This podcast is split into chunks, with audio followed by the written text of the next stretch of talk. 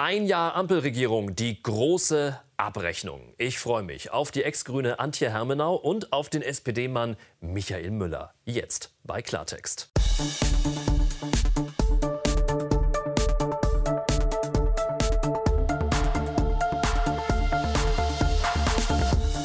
Und damit guten Abend, herzlich willkommen zu Klartext aus Berlin. Ich freue mich, dass Antje Hermenau heute bei uns ist. Sie saß zehn Jahre für die Grünen im Bundestag. Inzwischen ist sie aus der Partei ausgetreten und sie ist mittlerweile eine der größten und lautesten Kritikerinnen von Robert Habeck und Co. Die Strategieberaterin und Autorin fürchtet, dass die Regierung gerade die Zukunft von Deutschland verspielt. Werden wir drüber reden. Schön, dass Sie bei uns sind. Guten Abend. Sie kennen Michael Müller. Er war sieben Jahre lang regierender Bürgermeister von Berlin. Seit ähm, ja, über einem Jahr jetzt sitzt er für die SPD im Bundestag. Und er kritisiert vor allem auch den, Zitat, großen Reformstau nach 16 Jahren Blockadepolitik der Union. Freut mich auch, dass Sie bei uns sind wieder. Hallo, guten Abend. Herzlich willkommen. Ja, die Ampel steht, hieß es ganz euphorisch von Olaf Scholz vor ziemlich genau einem Jahr. Und jetzt, ein Jahr später, schauen wir mal, ob die Ampel denn wirklich immer noch steht. Nach einem turbulenten Jahr mit Corona, Krieg und Energiekrise hat die Ampel Geburtstag. Doch es gibt nicht viel zu feiern. Denn wer hätte vor zwölf Monaten gedacht, dass 2022 das Jahr der Entlastungspakete wird? Dass der grüne Wirtschaftsminister Robert Habeck als Bittsteller nach Katar reist, um neue Gasquellen für Deutschland zu erschließen? Dass der liberale Finanzminister und Schuldenbremsenverfechter Christian Lindner eine halbe Billion Euro Schulden machen darf, dass der sozialdemokratische Bundeskanzler Olaf Scholz eine Zeitenwende ausruft und den Etat der Bundeswehr um 100 Milliarden Euro aufstockt. Ein Jahr reagieren statt regieren. Die Bundesregierung hat das ganz große Problem, dass sie mit dem Beginn des Krieges, des Angriffskrieges Russlands gegen die Ukraine quasi ihre Geschäftsgrundlage verloren hat. Indem das billige Gas weggefallen ist, war die gemeinsame Grundlage, man wächst in den Fortschritt hinein, quasi verloren. Und seither gibt es Hauen und Stechen unter der Regierung. Alle Parteien sind sich im wahrsten Sinne nicht mehr grün. SPD-Politiker Michael Müller, heute zu Gast bei Klartext, sagt, es ist gut für Deutschland, dass in dieser Zeitenwende die Ampelkoalition unter der Führung der SPD und Bundeskanzler Olaf Scholz regiert. Ja, Frau Hermenau, wie gut ist das? Naja, nicht so gut aus der Sicht des Mittelstands. Ich arbeite viel mit Unternehmern zusammen. Äh, und was wir bemerken ist, dass es außerordentlich schwer geworden ist, mit den Rahmenbedingungen noch tätig zu sein. Sie waren ja selber auch mal selbstständig. Sie wissen, wovon ich spreche. Ähm, alle Daumenschrauben werden gleichzeitig angezogen. Am schlimmsten war jetzt die Frage der Energie. Das wird auch erhalten bleiben. Etwas abgeschwächt vielleicht, aber als Thema bleibt es erhalten. Jetzt kommen natürlich wegen der Inflation noch die Lohnzuwächse dazu. Die Unternehmer wissen nicht, wie sie das alles darstellen sollen. Wir haben eine leichte Entspannung bei Rohstoffpreisen, aber das reißt es nicht raus. Die Inflation bleibt erhalten und bleibt ein Problem. Problem. Und ähm, das hat sehr viel damit zu tun, wie sich diese Ampelkoalition in der Regierung in der Krise jetzt im Management des Problems sozusagen bewährt oder nicht bewährt. Und aus meiner Sicht ist es eine Energiefrage schlechter gelaufen, als es hätte laufen müssen. Schwarze Aussichten von Ihrer Seite zumindest. Herr Müller, Sie sehen das anders. Sie sagen, es ist gut, die Ampelkoalition Rot-Gelb-Grün, die jetzt gerade, oder Rot-Grün-Gelb, die jetzt äh, gerade äh, regiert seit einem Jahr, das ist gut für Deutschland. Warum ist das gut? Ja, weil viel angepackt wurde, was überfällig war. Und in den letzten 16 Jahren, wir haben ja eine Krise natürlich, die man nicht wegdiskutieren und wegbeschließen kann. Eine weltweite Herausforderung, auf die jetzt schnell auch reagiert wurde. Wer hätte das gedacht vor einem Jahr, dass wir so schnell auch unabhängiger werden und unsere Energie zum Beispiel, ja, die Gasspeicher alleine gefüllt sind, unsere Energieversorgung so schnell umstellen können. Aber mal unabhängig davon sind ja viele Dinge im sozialen Bereich auch liegen geblieben, im Umweltbereich liegen geblieben in den letzten 16 Jahren. Und da wurde viel angepackt, ob vom Mindestlohn über Bürgergeld bis hin zur Unterstützung für sozial Schwächere. Das sind alles Themen, die unabhängig von der Krise, die uns natürlich schwer belastet, da darf man sich nichts vormachen, aber alles Dinge, die noch zusätzlich bewegt wurden. Und das ein großer Schritt nach vorne für unser Land. Zwölf ja, Jahre war die SPD aber auch dabei in den vergangenen ja, 16 Jahren. Sie haben völlig recht, das muss man auch selbstkritisch diskutieren, natürlich. Aber wir wissen auch, es gibt immer, das wissen wir beide, einen größeren Koalitionspartner, der natürlich auch einen Takt vorgibt. Das war in den vergangenen 16 Jahren die CDU. Jetzt ist es so, dass die SPD führend in dieser Koalition ist. Im Übrigen ja auch nicht einfach. Das erste Mal auf Bundesebene eine Dreierkoalition. In den Ländern kennen wir es teilweise schon länger, aber wir wissen, das ist mhm. nie ein einfaches ähm, Konstrukt, eine Dreierkonstellation. In dieser Koalition Konstellation starten, drei Partner, dann kommt ein Krieg in Europa, dann kommen die ganzen Dinge, die zu bewältigen sind, nachdem 16 Jahre es den Reformstau gegeben hat. Und wenn man es daran misst, muss man sagen, dass diese Koalition sehr viel vorangetrieben hat. Das sehe ich nicht so. Das, was Sie mit dem Bürgergeld machen oder bei den Mindestlohnanhebungen machen, sind eigentlich Kaschierungen der Konsequenzen aus der Inflation, die eingetreten ist.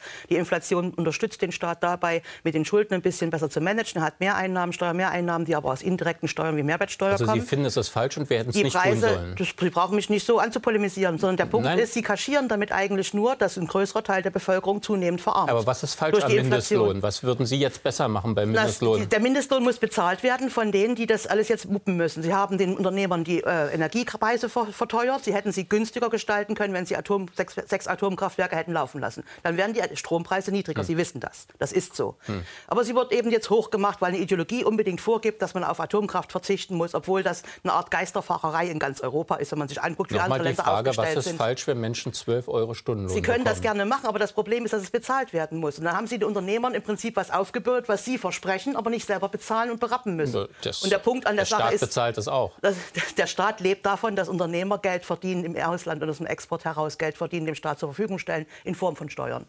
Also ganz ja. vorsichtig, die Politiker haben kein eigenes Geld. Ich war zehn Jahre im Haushaltsausschuss und weiß das. Doch, Der es Punkt, gibt staatseigene Unternehmen natürlich ja, und landeseigene Unternehmen aber das ist nicht das mit Millionen Arbeitnehmern. Sie und Sie wissen auch, dass die Unternehmen ich rede eine Belastung für die Unternehmen nicht klein.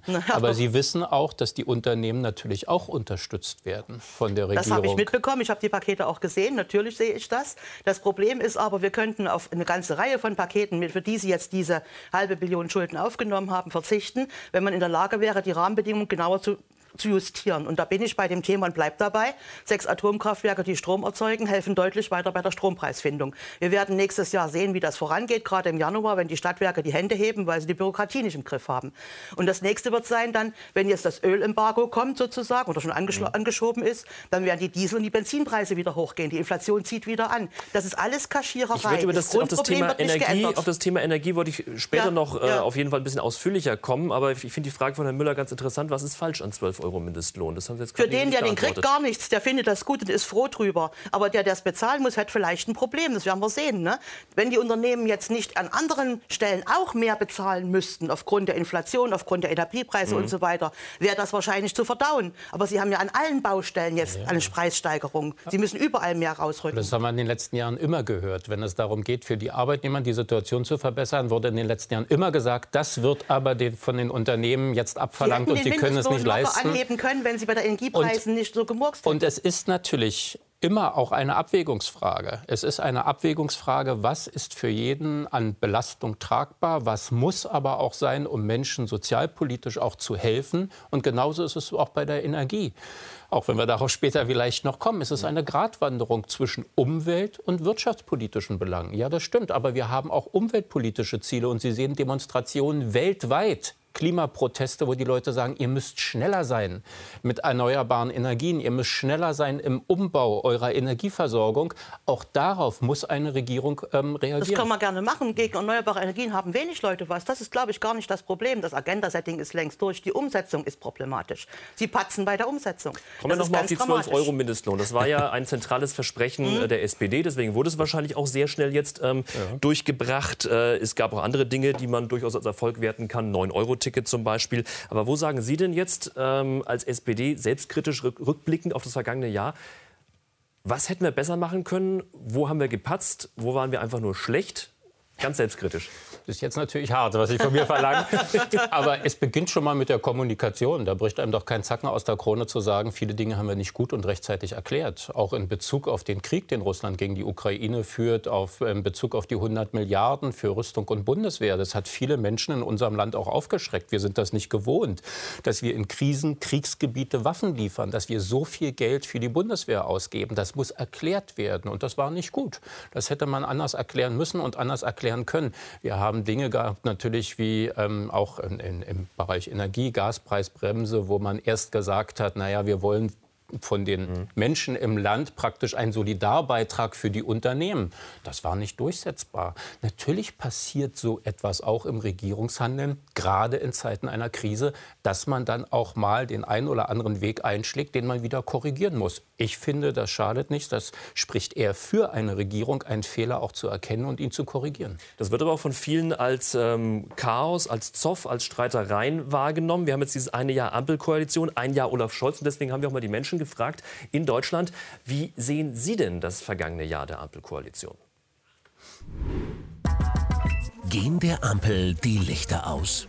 Wäre an diesem Sonntag Bundestagswahl, wäre die Union mit 30 Prozent die mit Abstand stärkste Kraft. Die SPD käme laut aktuellen Umfragen auf nur 18 Prozent. Sie liegt damit gleich auf mit den Grünen. Die FDP käme auf genau 5 Prozent.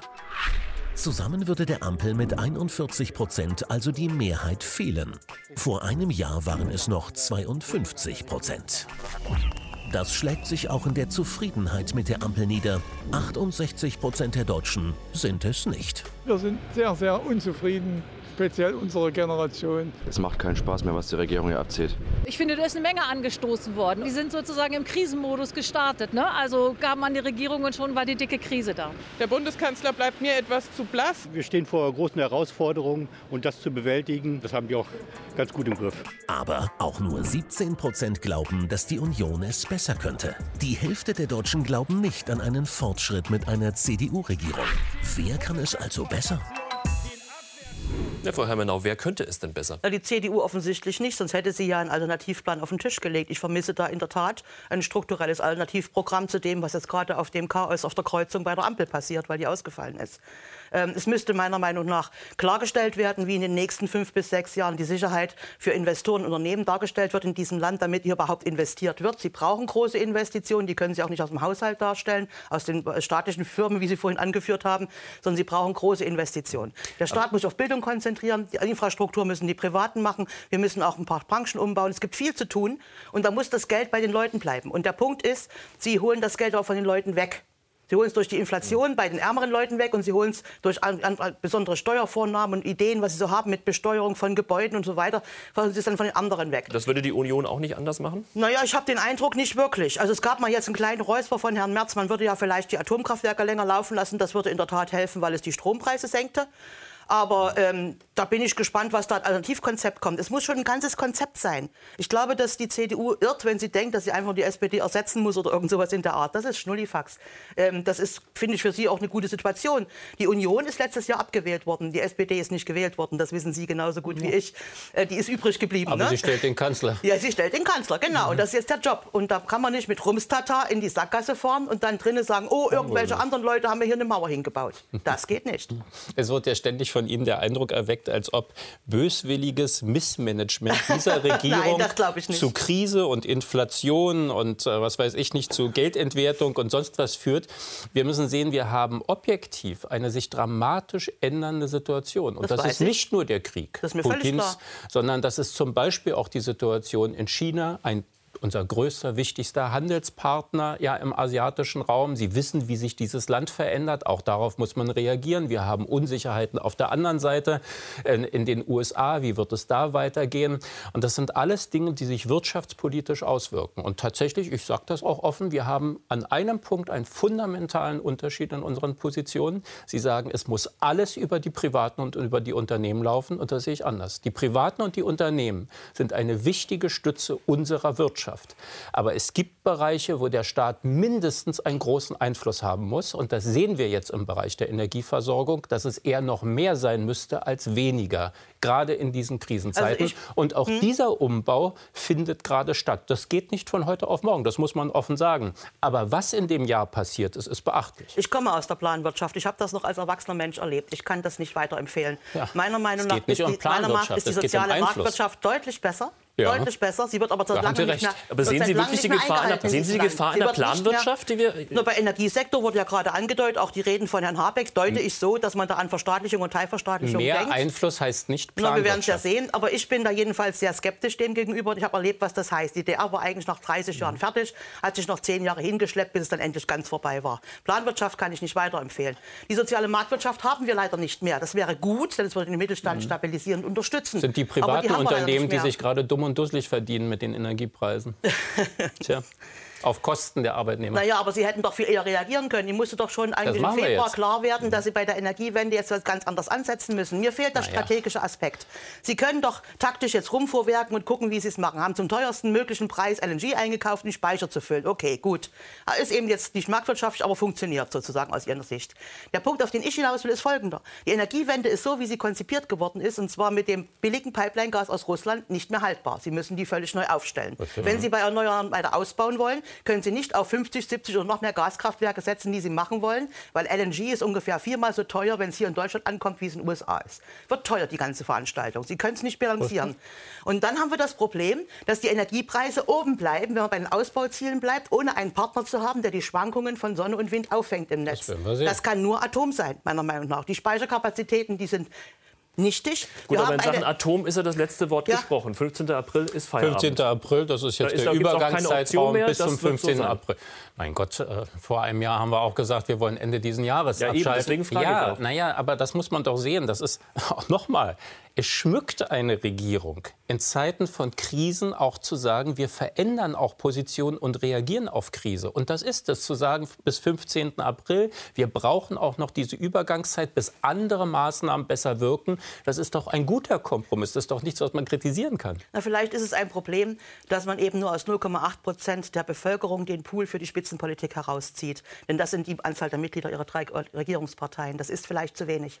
Äh, der ja, Punkt, auf den ich hinaus ob Sie will, ohne mit Parteimitgliedschaft wirklich helfen würden, das, auch das kann man nein, diskutieren. Herr Müller, wir brauchen jetzt eigentlich Spezialisten für die ganzen Bereiche. Wir sind ja, im Krieg, richtig. auch indirekt sind wir im Krieg. Wir haben einen Handelskrieg, der zwischen China und den USA tobt. Europa wird entweder zerrieben oder überlebt das Ganze. Jetzt sagen Sie es auf einmal selbst. Es ist offen, wie es ausgeht. Wieso? Das habe ich die ganze Zeit gesagt. Die Frage Aber wenn Sie, Spezialisten, wenn Sie Spezialisten fordern, Spezialisten. Warum, Sie, warum, die besten Leute überhaupt. Warum sind Sie dann nicht mehr dabei? ich, bin, ich bin nicht die Beste. Das ist Quatsch. Ich denke, es müssen Leute aus den Gebieten sein. Die, und auf den Rat muss man auch stärker hören. Es kann nicht Vorstände sein, aus den DAX-Konzernen? Ja, nicht oder? nur. Die DAX-Konzerne sind gar nicht immer unbedingt unsere Freunde. Da werden eher, das wird eher so sein, dass die, wie ich schon sagte, Deswegen die Aktionäre sagen, in Deutschland brauchst du nicht mehr investieren. Das wird ja nichts mehr mit denen. Ne? Das wird eher andersrum ausgehen. Sondern ich bin der Meinung, man muss sich gucken, muss sich Spezialisten aussuchen aus dem Mittelstand, aus, aus der Arztschaft, überall, wo es klemmt. Ähm, und muss sagen, und die müssen dann zumindest ein Beratungsgremium für den Minister sein. Und der Minister muss auch zuhören, nicht immer irgendeinen seiner Staatssekretäre losschicken, die dann sagen, wir regieren jetzt, wir bestimmen jetzt und Sie hören zu. Das wird nicht funktionieren. Das gibt's ja Das alles. muss anders funktionieren. Das gibt es ja alles, diese Runden und das gibt es alles mit den Umweltverbänden, mit den Kammern, mit den Mittelstandsvereinigungen im Übrigen, jenseits weiß, der DAX-Konzerne. Die Mittelstandsvereinigungen sind ständige Gesprächspartner auch der Politik, sage ich aus eigener Erfahrung, auch noch als regierender Bürgermeister. In Berlin auf der kommunalen Ebene haben wir nicht zusammengesessen mit den großen Konzernen, sondern mit den Handwerksmeistern und Einzelhändlern, die eine Stütze unserer Berliner Wirtschaft sind. Das gibt es alles. Aber es bleibt für die Politik immer ein Abwägungsprozess, eine Gratwanderung und auch ein Suchen nach Kompromissen zwischen unterschiedlichen widerstrebenden Interessen. Und noch einmal, in diesen Zeiten mit so vielen Problemen und Herausforderungen, mit so unglaublich vielen Geld, hunderten Milliarden, die eingesetzt werden müssen, ist es auch richtig zu gucken, wie man die Balance findet. Die Unterstützung für die kleinen und mittelständischen Unternehmen, die Energiepauschalen bekommen, ist genauso richtig wie die 12 Euro Mindestlohn. Das ist die Balance in unserer Gesellschaft und dafür steht diese Ampelkoalition. Jetzt haben Sie vorhin ähm, schon angesprochen, dass äh, es zum ersten Mal eine Dreierkonstellation auf Bundesebene ist, das äh, mit allen Widrigkeiten außenrum. Ähm, bei der Großen Koalition früher hieß es immer, eine Liebesheirat ist es nicht. Richtig. Wie ist es hier? Na, auch nicht. Natürlich nicht. Wir sind, Aber wie lieb haben Sie sich denn? Na, wir sind konkurrierende Parteien. Wir haben unterschiedliche Programme. Wir haben unterschiedliche Schwerpunktsetzungen. Und man muss mit diesen Unterschiedlichkeiten leben und Schnittstellen suchen, gemeinsame Schnittstellen suchen. Und das findet statt in dieser Koalition. Man muss ja auch mal sagen, eine Dreierkoalition, das wünscht man sich auch nicht. Man geht in eine Wahl, hofft möglichst gut selbst abzuschneiden und dann auch mit einem Partner zu reagieren. Wenn das Wahlergebnis so ist, wie es ist, dann muss man zusammenfinden. Und dass so unterschiedliche Partner mit Wirtschafts-, mit Umwelt-, mit sozialpolitischer Kompetenz dann finden, sich zusammenfinden und diese Schnittstelle formulieren, diese Balance auch formulieren in ihrem Programm, das ist nicht einfach, aber es ist gut gelungen. Wobei es auch oft Störfeuer von Seiten der FDP ja gibt. Wäre es Ihnen mal Hand aufs Herz wenn die FDP nicht dabei wäre? Die FDP ist kein einfacher Koalitionspartner. Sie sind in gewissem Maße, muss man wirklich sagen, eine Klientelpartei natürlich auch für Unternehmerinnen und Unternehmer, für Mittelstand, für Freiberufler. Das sage ich ohne Vorwurf. Aber das ist für andere Parteien, die SPD, die für ein breiteres Spektrum an Wählern steht, mitunter schwer, dann genau diese Gemeinsamkeit und Schnittmenge zu finden. Das Vielleicht ist so. haben Sie jetzt gerade beschrieben, was das eigentliche Problem ist. Wenn Sie drei Parteien einen Kompromiss finden, mit denen Sie halbwegs alle drei zufrieden sind, heißt das noch lange nicht, dass das Land deswegen vorankommt. Die Klientel der Parteien beträgt insgesamt von Ihren drei Parteien nicht einmal ein Prozent der Bevölkerung. Naja, aber das ist eine Fundamentalkritik an unserer parlamentarischen Nein, Demokratie. Ist es nicht, ist es nicht an Ihrem Koalitionsvertrag. Nein, die Parlamente, die Koalitionsvertrag. Parlamente setzen sich nun mal zusammen aus den Abgeordneten, die über Herr die Müller, das Parteien weiß ich alles. aufgestellt Das ist nicht der. Punkt. Ihr ja, aber wenn Sie sagen, die Parteien sind das Problem, dann kritisieren Nein, Sie unsere parlamentarische Demokratie. Nein, das tue ich. Natürlich. Ich, ja, wie wollen Sie es denn ich machen? unterstelle, dass der Koalitionsvertrag, den Sie letztes Jahr getroffen haben, nicht mehr zeitgemäß ist. Sie sind in der, auf dem Weg in die Sackgasse. Sie verprellen die Leistungsträger. Man kann Ja. natürlich immer gerne sagen, die zwei Millionen Unternehmer, die hier Leuten überhaupt Arbeitsplätze geben, damit die in Lohn und Brot kommen in diesem Land und die den Karren mehrheitlich mitziehen, das wissen Sie auch. Ähm, das ist eine wichtige, eine unwichtige kleine Gruppe, ist nicht wichtig. Habe ich nicht gesagt. Es gibt einen bestimmten Teil der Bevölkerung, der zieht die ganze Sache, der trägt alles und das wissen Sie ganz genau. Und der ist gerade dabei, verprellt zu werden und zwar dramatisch. Ja, und das wird einen stillen Schwund geben, die werden sich gar nicht groß beklagen, sondern werden sie eben haben, dass manche ihre Firma zumachen, dann werden sie haben, dass manche ihre Firma verlagern. Selbst jeder, nicht mal jeder Mittelständler, der gerne in seiner Heimat zu Hause dann seine Arbeitsplätze anbietet, ist noch patriotisch. Aber diese traurige Geschichte kenne ich seit Jahrzehnten und Sie haben so wunderbar ja selbst darauf hingewiesen, dass ich auch einer von diesen kleinen Selbstständigen Ja, ich weiß. war. Ich mein gedacht, Opa, mein. Vater, alle, alle kleine Handwerker mit einer kleinen Druckerei, meine ganze Familie Einzelhändler und Handwerker. Und diese traurige Geschichte, die höre ich nun seit Jahrzehnten. Nee, ich mach's mal andersrum. Es, Es geht nicht war- um Ihre Druckerei. es war und Herr ist Müller, nicht- es geht nicht um Ihre Es Druckerei. war und Es ist geht nicht um- Müller, bitte mal einfach, es war und ist nicht einfach für kleine Selbstständige oder Handwerker. Das bestreite ich überhaupt nicht. Aber zu behaupten, dass der Koalitionsvertrag aus dem letzten November, Mhm. der natürlich jetzt ganz andere Voraussetzungen hat durch den Krieg vor unserer Haustür, dass dieser Koalitionsvertrag die Unternehmer in die Pleite treibt, ist schlichtweg Nein, Unsinn. die Rahmenbedingungen, die. Rahmenbedingungen treiben die Unternehmer leicht in die Pleite. Ich sage mal, der Mittelständler, der eine Marke hat, die er weltweit vertreibt, der hat sehr gut die Möglichkeit, inzwischen auch woanders zu produzieren als in Deutschland. Der bleibt nicht unbedingt patriotisch. Und Aber das wie viele kommen zurück? zu. Wie viele kommen eigentlich zurück Das hat mit den Rahmenbedingungen aus zu tun. Sie? Sie werden jetzt versuchen, das weiter durchzuziehen. Wir werden das Ergebnis im nächsten, übernächsten Jahr sehen. Inzwischen ist, ist, nee, inzwischen ist die Zinswürdigkeit oder Kreditwürdigkeit gesunken. Wir sind wieder auf dem Niveau von 1992, habe ich vorhin erwähnt. Das heißt, die Investoren beobachten sehr genau, was in diesem Land vor sich geht. Ich verstehe, ich verstehe das menschlich sehr gut, dass die SPD und die Grünen endlich froh sind, dass sie mal so machen können, wie sie es ausgekaspert haben. Aber die Realitäten haben sich geändert. und das und Jahr die- 22 das ist ganz anders als das Jahr 21. Das, heißt, da müsste aus Ihrer Sicht wahrscheinlich ein Koalitionsvertrag heute noch mal neu aufsetzen. ein noch Update mal, machen, aber noch mal dringend. anpassen, ein Update. Ähm, wir haben es schon ein paar Mal heute angesprochen, die Ampel hat einen harten Start hinlegen müssen, weil sich eben die Rahmenbedingungen äh, von jetzt auf sofort geändert haben. Nämlich der Ukraine-Krieg, der beginnt genau zweieinhalb Monate nach dem Antritt der neuen Bundesregierung. Nach einem Jahr im Amt zieht Bundeskanzler Olaf Scholz Bilanz. Geprägt worden ist dieses Jahr natürlich zuallererst von Russlands brutalem Krieg gegen die Ukraine. Die Aufgaben, die sich für den Zusammenhalt unserer Gesellschaft stellen, die haben wir darüber aber nicht vernachlässigt. Es war aber auch das Jahr von reichlich Ampelkrach und Ministern in den Schlagzeilen.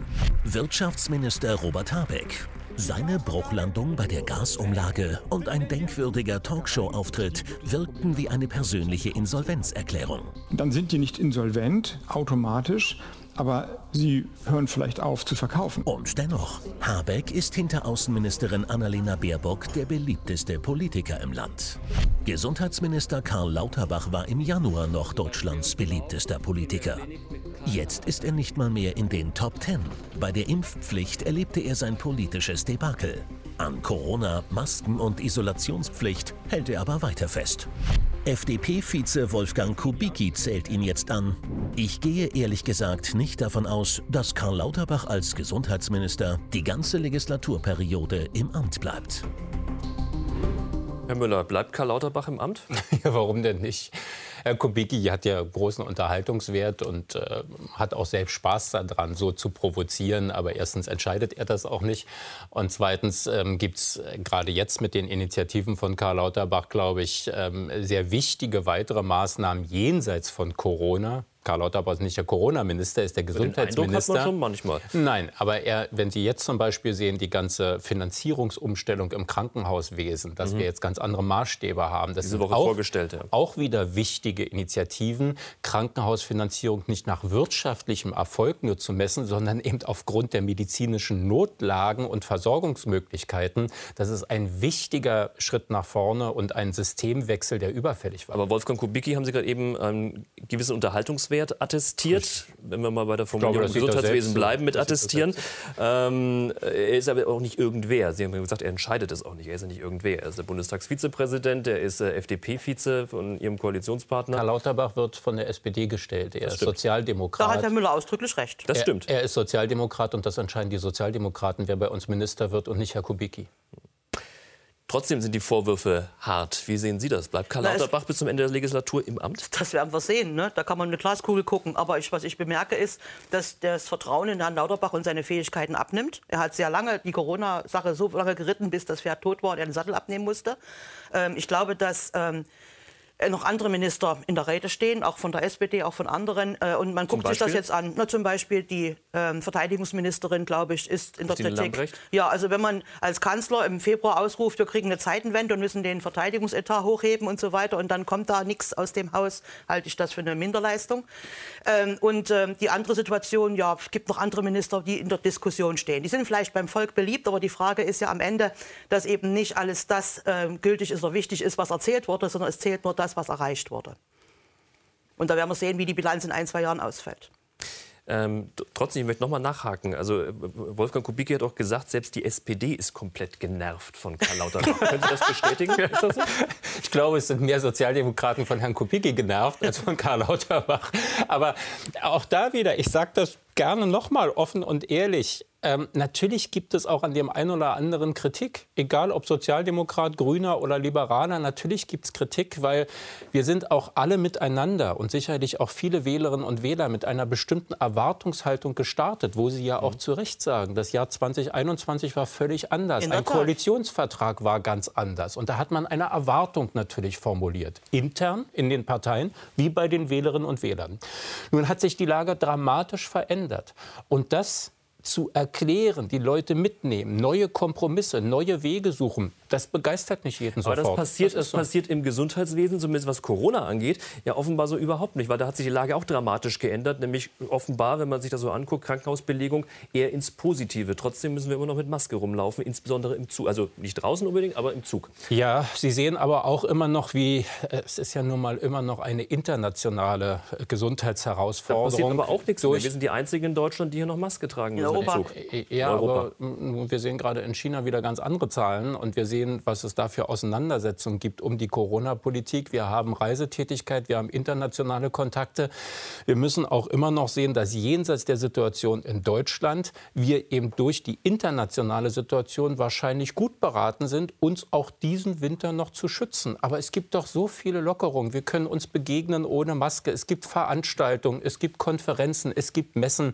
Das war alles vor einem Jahr undenkbar denkbar, das haben wir jetzt.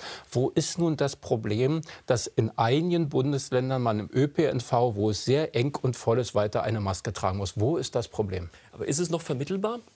Naja, das Menschen? Problem ist, glaube ich, inzwischen ein anderes. Die finden das alle ein bisschen lustig, dass sie noch eine Maske aufsetzen sollen im Zug. Das wird schon immer so belächelt oder werden Witze drüber Man gemacht. kann sich damit das im Übrigen auch gegen Grippe das Schlimmere, schützen. das Schlimmere ist eigentlich, was angerichtet worden ist bei den Menschen, die als Ungeimpfte so stark ausgegrenzt wurden, denen Bürgerrechte eingeschränkt worden sind, die verunglimpft worden sind. Andere Leute, die geimpft waren, fühlten sich ermutigt, herablassen, mit diesen Menschen umzugehen. Es hat Zwist in der Bürgerschaft äh, hervorgerufen. Mhm.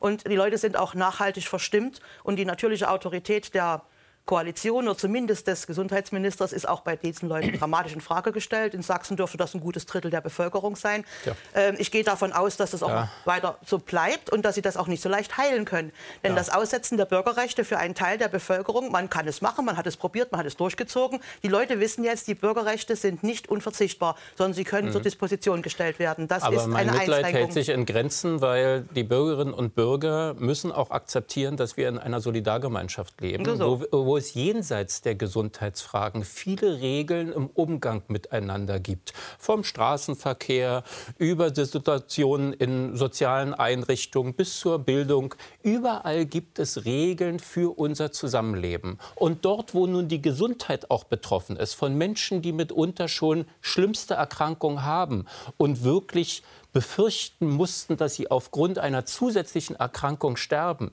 Gerade in dieser Situation erwarte ich Solidarität von jedem. Und ich habe erwartet, wir sind im und da hält sich mein Mitleid in Grenzen, wenn sich jemand aufregt, weil er eine Maske tragen Nein, muss. so ist es nicht. Das ist zu wenig. Wenn Sie nur von der Maske sprechen, ich rede von Auch- ganz anderen ich rede auch Bürgerrechten. von der Impfung. Ich rede von ganz Gerne anderen auch von Bürgerrechten. einer Impfung. Die Solidargemeinschaft vorzuschützen, wenn man den Rechtsstaat aushebelt, halte ich für eine ganz schwierige Argumentation. Ist Die ist falsch. Aber höre ich, da wieder eine ich finde, der Impfpflichtforderung Rechtsstaat raus, ist weil Sie gerade von der Impfung gesprochen haben, Herr Nein, Müller? nein, wir reden ja über die Situation, wo Frau Hermenau sagt, die Bürgerrechte wurden eingeschränkt.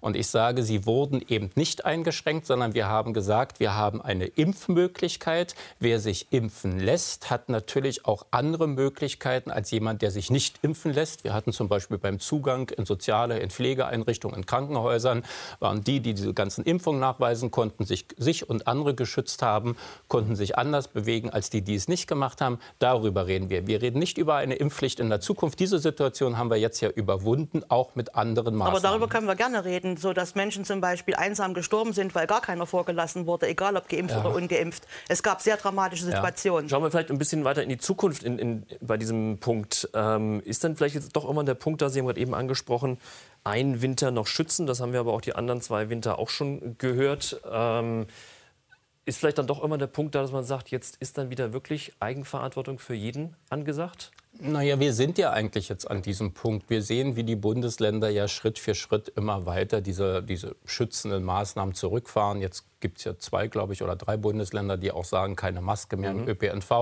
Daran, Bayern, sehen, daran sehen Sie ja eine Entwicklung. Aber noch einmal, in Asien ist es selbstverständlich, immer Maske zu tragen, völlig egal, ob Sommer oder Winter und ÖPNV oder Ja, nicht. aber auch weil schon man, früher, Weil, ja, eben, weil man auch weiß, dass man damit sich auch in anderer Form schützt, anderen, bei, bei anderen Krankheiten.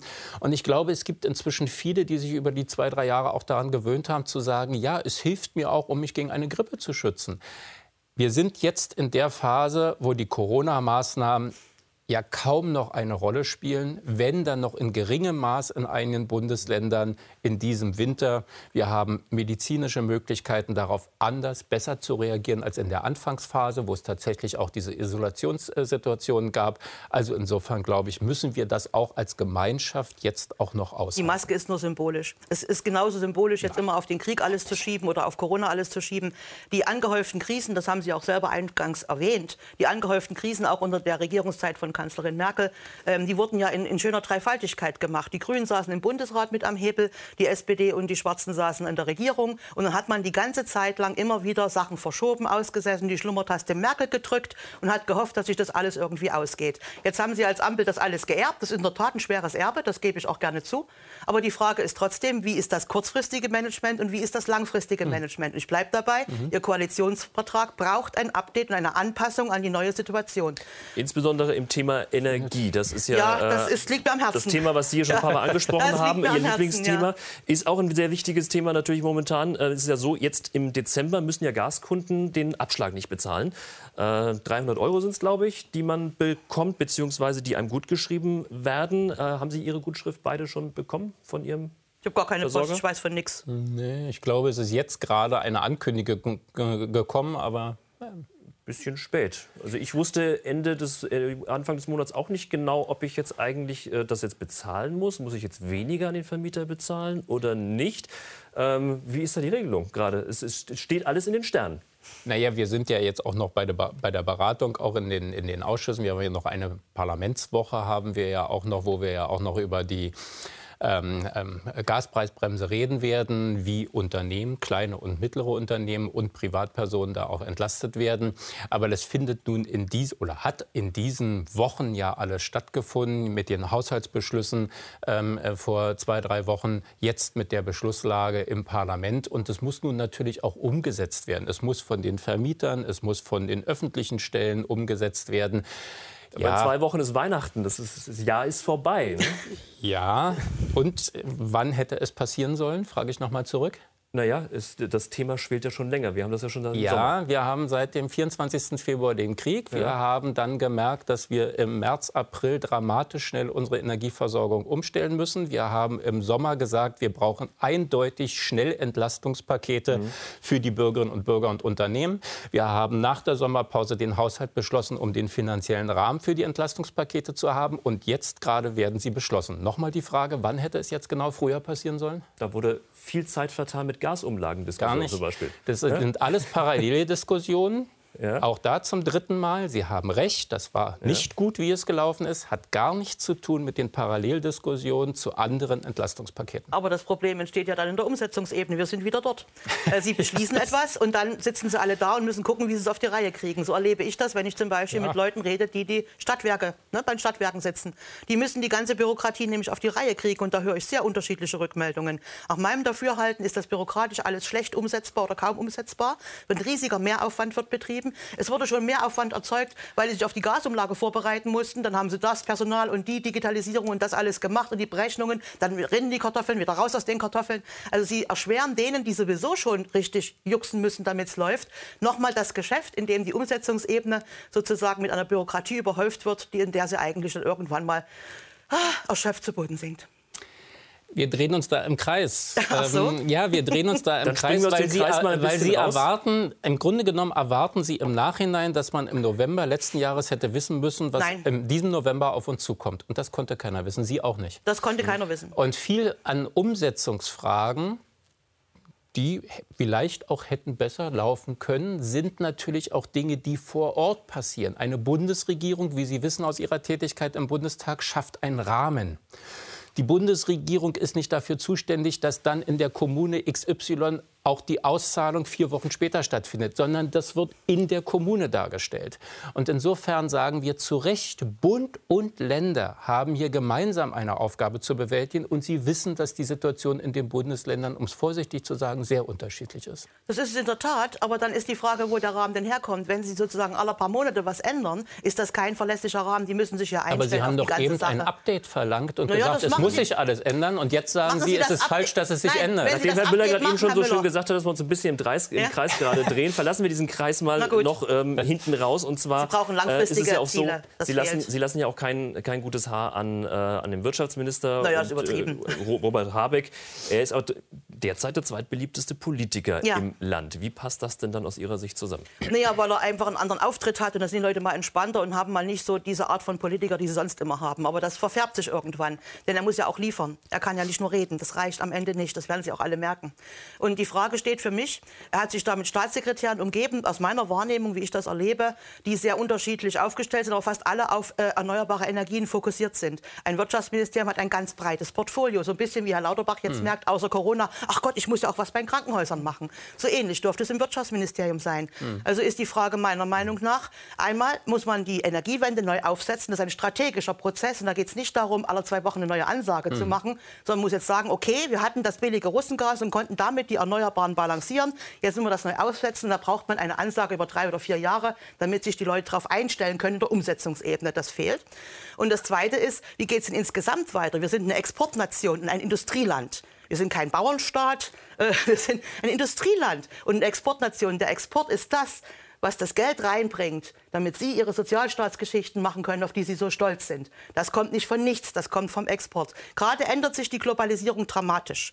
Wir haben die Situation, dass die Amerikaner sich ein bisschen zurückziehen.